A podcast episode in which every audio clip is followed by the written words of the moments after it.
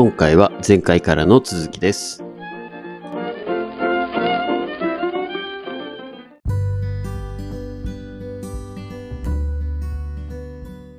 はい。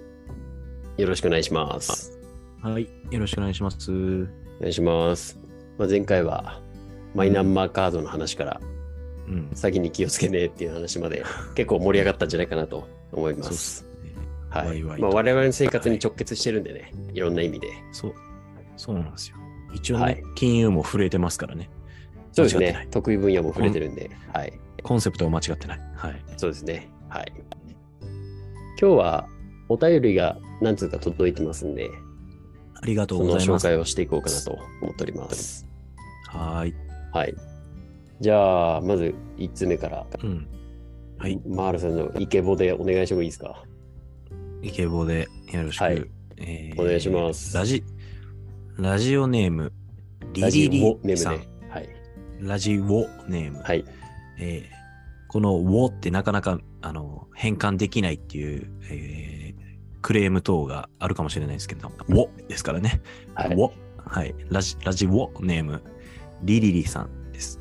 えー女性30代、えーお便りが読ませてもらいます。えーはいいつも楽しくわかりやすいトークありがとうございます。こちらこそありがとうございます。えーありがとうございますお二人は、えーとても賢く鋭い頭を持ち、そしてユーモアある素敵なお二人は、お金に携わる仕事をされていますが、本当に素敵だなって思っています。あざっす。あざっす。えー我が子もこんな子供になってくれたらいいななんて思っています。切実にびっくりびっくり。それはどうかえーどの、それはどうかな。それはどうかな。えーどのような学歴、はてな、学校を卒業されたら、あーさされてこれましたか兄弟構成なども含めて、中学受験、高校受験、大学受験などなど、そしてその道は誰がどのように選んでこられましたか私はほぼ中卒、学校高校は通信制のため、えーその時代が良かったため、流れに、えー身を任せ、慣れて、えーなんとか生きてこれています。子供が生活する環境はとても大事だと思っています。もちろん環境だけでなく、本人の、えー考え方、えー動くことが大事ですが、今のお二人の歩んでこられた学校など子育て世代としては知りたいです。説明が下手ですみません。本当にいつありがとございます。とても楽しいので、えー今後も楽しみに、今後も続けてください。楽しみにしています。というお便りですね。はい。ありがたい。ありがたい。ありがたい。やはり教育的な、あの、ご感想が多いのは、いつもなぜだろうっていう、なんでだろう、ねなんでだろうね。まあ、そういう話、まあ、嫌いじゃないですからね、僕らも。まあね、うんうん。まあ考えてるからね、いいじゃないですかそれは。そうそうそうそう。まあ、ね。えービッグダディの本田さん、いかがでしょうか？はい。そうですね。じじゃあ、一個一個お話していきましょうか。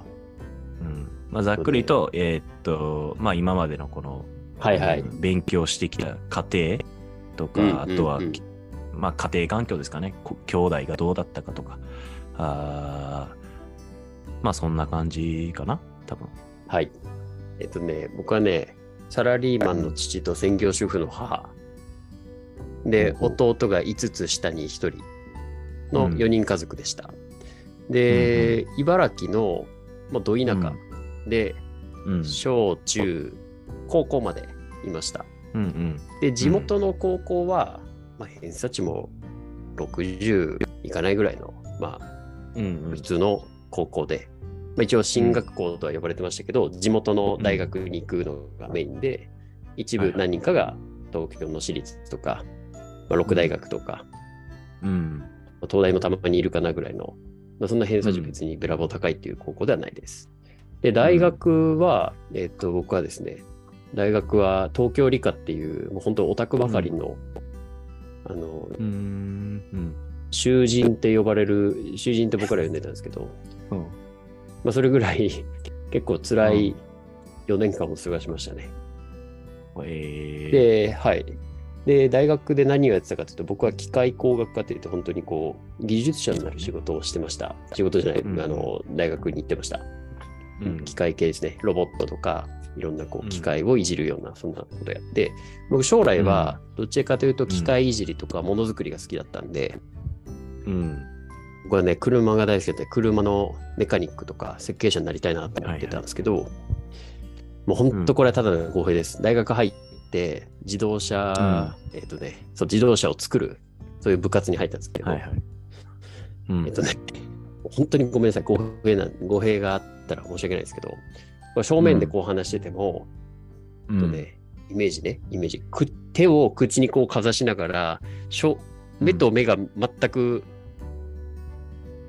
目線が合わずに、こう端っこの方を見ながら、え、本田君はさ、だからさ、え、これはだからこういうことかな？みたいな、そんな喋り方をしている方がとてもはいはい。多くて、あれ、これ、はいはいはい。このまま俺自動車業界行ったら友うん。達作れる自信がねえと思って、はいはいはい。車自体は好きだったんで、車を嫌いになりたくないなと思って、ちょっと車業界じゃない方向に行こうと思って、僕はですね、うん。その当時父親がカメラが好きだったんで、うんカメラをもらって写真をいろいろやっていったらですね、ああ、写真すごい楽しいなと。で、カメラマンとかそういう仕事もいいなみたいな感じで、うん。結構カメラに惹かれていったんで、カメラを作る仕事したいなと思って、僕はカメラメーカーに就職して設計をしてました。なるほど。はい。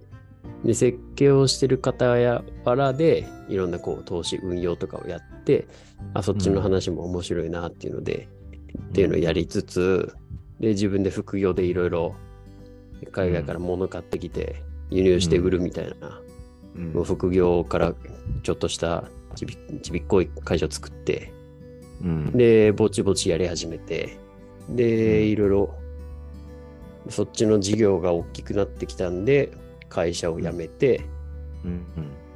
で、独立したんですけど、うんうん。まあ、資金繰りもよく分からずに、本当勢いのまま、なん。なんですかね、売上拡大させることばかりを念頭に置いて、銀行から金借りてとかいろいろやってたんで、まあ経営破綻もしまして、まあ大変なことになって、うん。で、一時期は保険を、国内の生命保険を一時期売ってたんですけど、はいはい。はい。で、国内の生命保険を売ってる中で、えっとね、まあ、とある外資系の保険会社の保険をしながら資産形成します保険みたいなのよく売ってたんですけど、それがね、まあコミッションがいいんすわ。うん、なるほどね。はい。で、なんでこんなにコミッションいい？え、もう2件ぐらい売ったら余裕で暮らせるぞっていうぐらいコミッションもらってて、うん。で、それやってたんですけど、これなんでこんなコミッションいいのかなっていろいろ調べてったら、まあ、要は結局は保険会社が僕らに売らせたい。そうすると、なぜ売らせたいかっていうと、会社が儲かるから。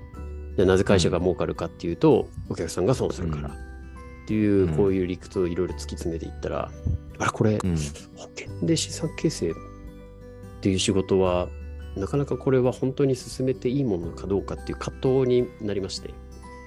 はいはい。で、ちょっとそこからいろいろ紆余曲折はありましたけど、で、まあ、原さんと出会って、いろいろこう、うん。どっちかというと運用とか投資っていう部分で、しっかりこう、お金を純粋に働かせることによって、うん。早めにこう資産を築いて、あとはお金に働いてもらって、自分の好きな趣味でも、子供との時間でも、好きなうん。本当にやりたい仕事とか、そういうのをうん。手に入れてほしいよね、みたいな、そんな感じで、え今の仕事をやるようになってきたと。まあ、こんな流れですねねいきさつとしては。はい。なるほど。そうですよ。なので、うんえっとね、今の話をずっとこうしてきましたけど、えっとね、はい。小中高大学うん。で就職しても、うん。えっとね、まあ、そのままストレートに勤め上げる人もいれば、僕みたいにね、はいはい。あれ？これじゃやっぱ違うぞって思って、路線変更する人もいるんで、うん正直ね、うん大学、要は学歴僕にとってあんまり関係ないなっていうのは、僕はもう。とても強く言えますね。はいはいはい。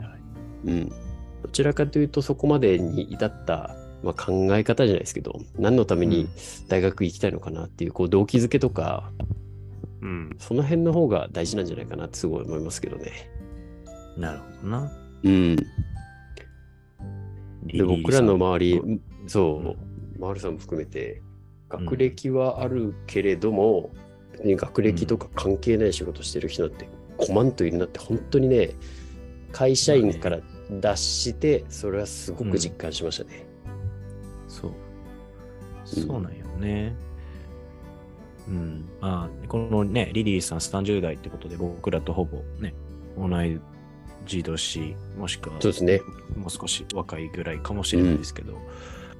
まあお子さんもね、多分本田さんのお子さんと同じぐらいなのかなっていうふうにして思うけど、うん。このぼ僕らがこう歩んできた世代、えーまあ勉強とか偏差値至上主義だったりだとか、うんうんうん大大学行って、えーそこから一部上場企業のいい、うん。えー企業、大企業に勤めるみたい, みたいな流れっていうのは、まあ今も確かに残ってるし、えーそういう、えービジネスをやってる人たちもいるから、まあこの市場全体で見ると残ってるんですけども、トータルで長い目で見た場合っていうのは、今の子供たちが同じことをしたとしても、ほんまに幸せになれるかどうかっていうのは疑問符ですよね。いや、本当にそう思いますよ。うん。そうこれが正解っていうのがない時代になってきたなってすごく思いますから。そう、楽だったんですよ、僕らはまだ。えーそうね。線線路っていうものを、まあ、まあ、あるかないか別として、親がまあそうやって敷いた。で、うん。乗り続ける人もいれば乗り乗れ乗らずに脱線して違う道を歩む人もいるし自分の道を見つけて歩んでいく人もいるし、まあいつの時代もそうだと思うんですけど、うんうん。うん僕の場合はえっとまあ小中まで、えー普通の公立の神戸の、えー田舎の小中に行ってました。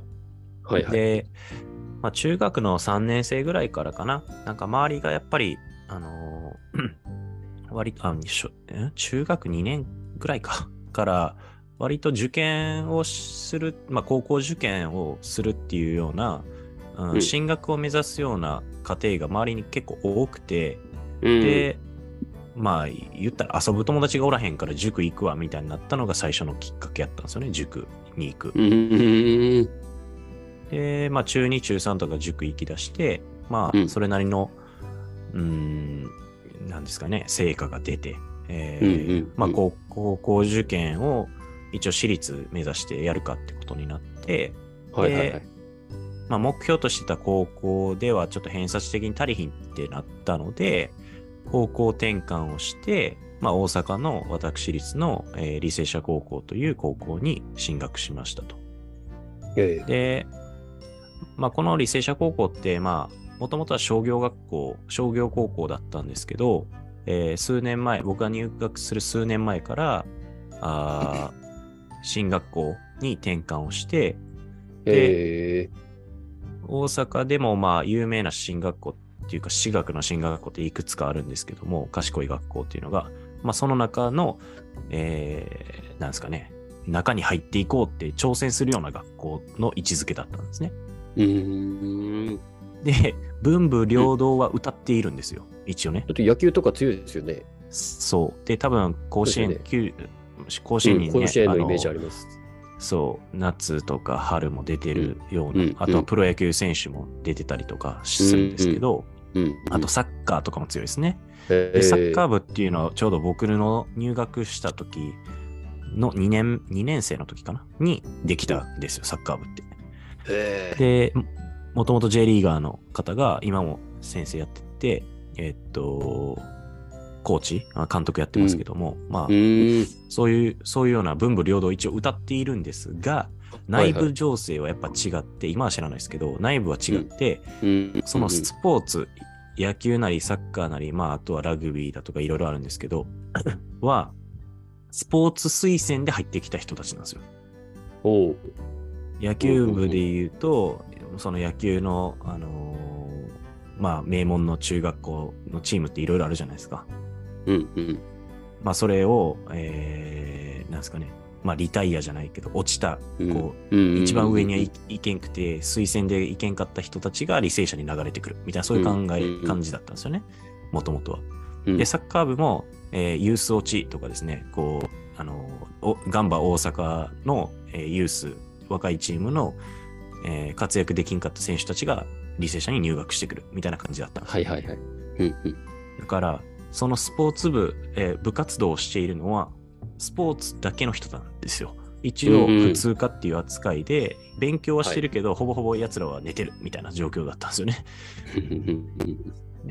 で僕の場合は、そう、混ざってるんですよ。勉強部で入ってて、うんで、一応こ国際特進コースっていうコースだったんですけど、英語にまあ強化、フォーカスするっていうようなクラスで、えでー、頭良さそうですね。うん。えー朝の、うん、8時やったかな ?8 時から、えー早朝テストっていうのがあって、英単語とか漢字テストとかが、毎朝毎朝絶対あるんですよ。どっちかが。で、えっと、高校のその2年生までか忘れましたけど、ぐらいで、漢検2級と英検2級は絶対に取るみたいな感じだったんですよね。ええー、すごい。そう、だからまあそれは絶対必須で取るんですけど、取って、うん。で、えーっと、だいたい7時間授業やったかな。7時間授業あって、その後に100分の講座があるんですよね。それが毎日。だ勉強しかしてないんですよ。ブラッで、ク企業じゃないですか、もそうそうそう、完全に。で、修例テストっていうのもあって、えーっと、はい古典の、あの、当時古典ってあるじゃないですか、あの、はいはいはいはい国語の、レテン、はいはいはい上下レテンとか、えーはいああいうやつを、まあ、古語、古語とかですね、ああいうやつも修例テストであって、う。で、うんうん。えっ、と、まあ、英単語なんですかね、100問テストとか、えーまあ、学、学年でそういうのを競ったりだとか、うんうんうんで、我々はその国際特進っていう、その一応英語をバリバリやるっていうクラスだったから、英語ではそら勝てるやろ、勝たなあかんやろみたいなそういう葉っぱをかけ続けられて、まあ3年間クラス替えがなかったんで、えーへーまあひたすら、ひたすらに、はい、勉強してた日々でしたと。で、終わったら、100分講座終わったら、図書館に行って、図書館で宿題したりとか、その模試の勉強したりとかをやって、まあ、く9時ぐらいに帰るみたいな。を毎日、毎日3年、そう、毎日やったんですよね。で、高速もバリバリ厳しくて、まあ、履正社知ってる方やったらね、大阪のリスナーさん多いから、もしかしたら知ってるかもしれない。豊中にあるんですけど、えーえー服部緑地公園との間ですね。そう。で、まあ、あのー制服が非常にダサくてですね、ブレザーなんですよ。青いブレザーで。で、周りのちょっとこう、言い方ですけど、偏差値が低い高校とかあるじゃないですか。そこのちょっとヤンキーチックな子たちに絡まれる履正社狩りっていうのがよく流行ってましてね、当時。えー 青いゴキブリってよく言われてたんですけども、えーそういう、そういう感じで真面目な感じの、まあ3年間。で、僕はずっと基本的に委員長ばっかやってたんで、まあクラスの統制をやってたりとか、まあその先生との間、まあ中間管理職ですね、今で言うと。とか、うーん、まあそういうこと、まあ生徒会とかで、そういう感じで動いてましたっていうのが高校時代。で、まあ高校の時にそんだけやってたんで、一応、まあ、えっ、と、国公立の名古屋大学っていうところと、うーん、なんか、えー同志社か、同志社も、えー推薦もらえてたんですよね。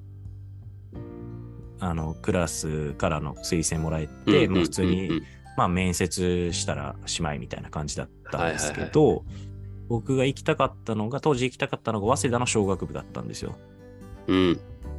で当時はやっぱり、うんあの、東京に、東京に憧れがあって、はいはいはいえーまあちょうど親戚のお兄ちゃんが早稲田に行ってたので、まあ、はいはいオープンキャンパスみたいな感じで、あの、うん。キャンパス、行動を見に行ったりとか、で、初めてうん。東京に行ったのが、だから18とかかな、あーだったんですよね。で、まあ、あえなく、うーまあ、はい。本番に弱かったのか、まあ、単に準備不足やったと思うんですけど、早稲田、ダメで、。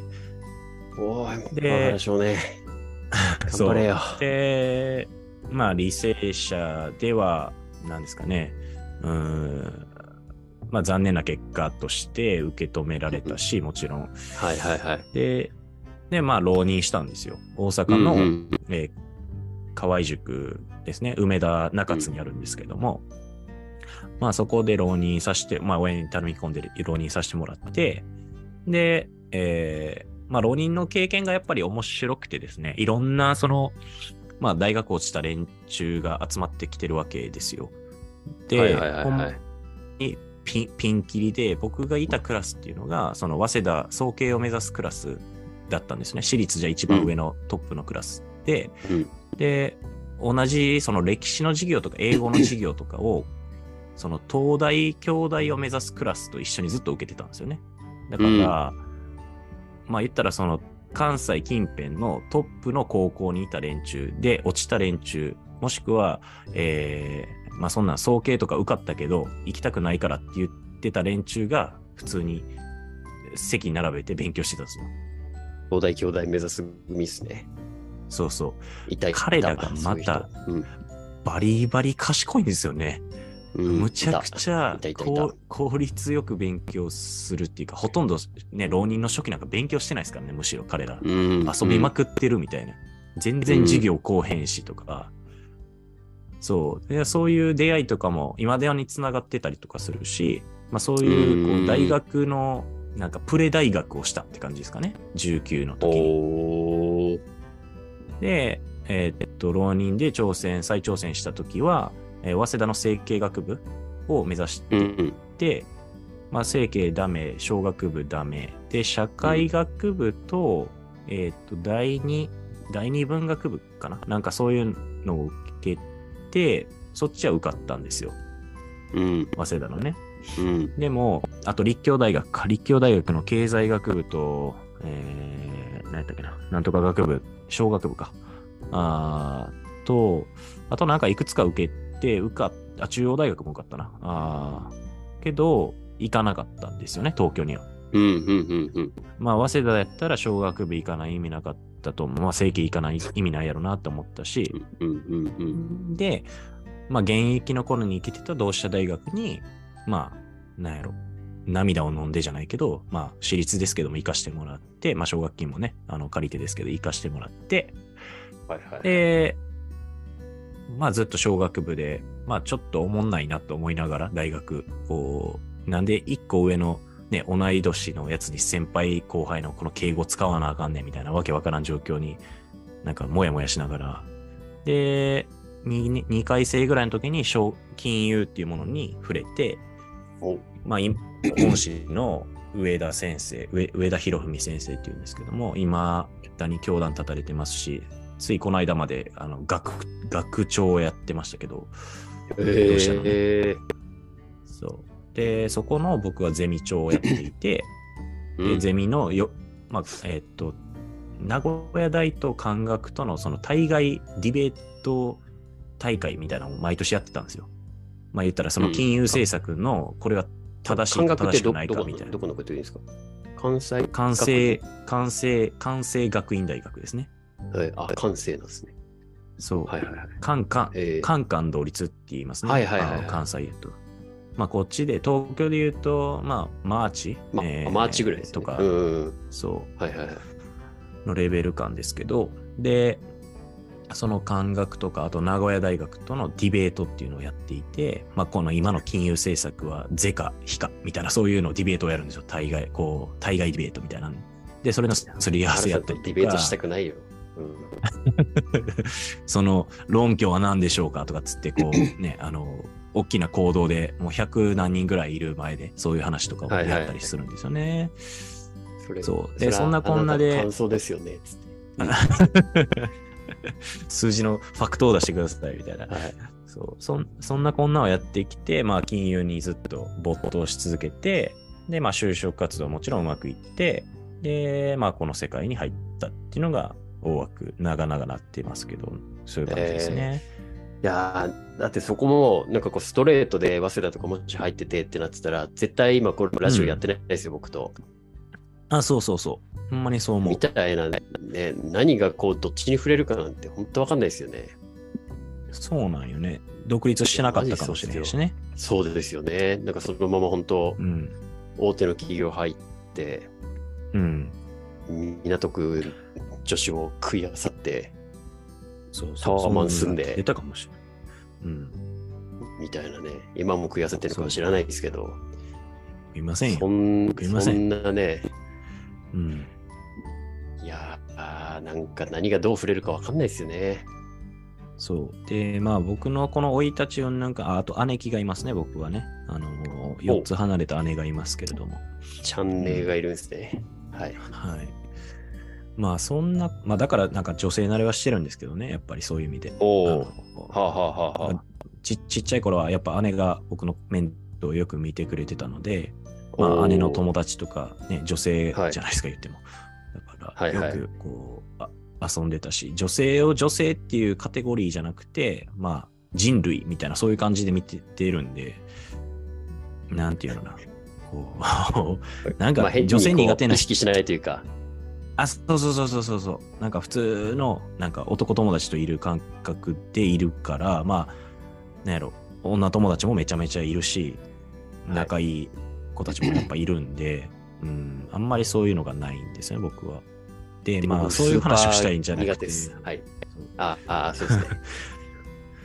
あの、まあ今ね、このリリさんとか、うんあと、このラジオ聞かれてる方で、まあお子さん持たれてる方、多数いると思うんですけど、うん。あのー 偏偏差値至上主義。これ僕はや自分がやってきた中で否定はしたくはないです。なぜならば自分のアイデンティティの一部であるからですね。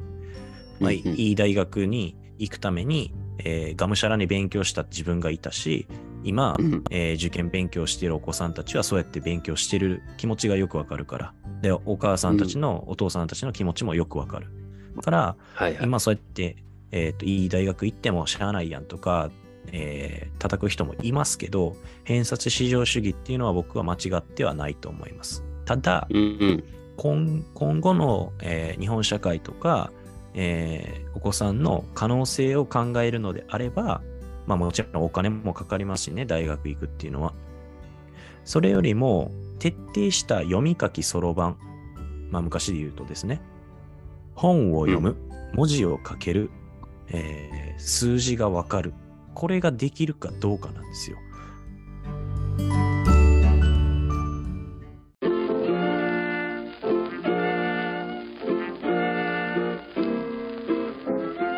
次回に続きます。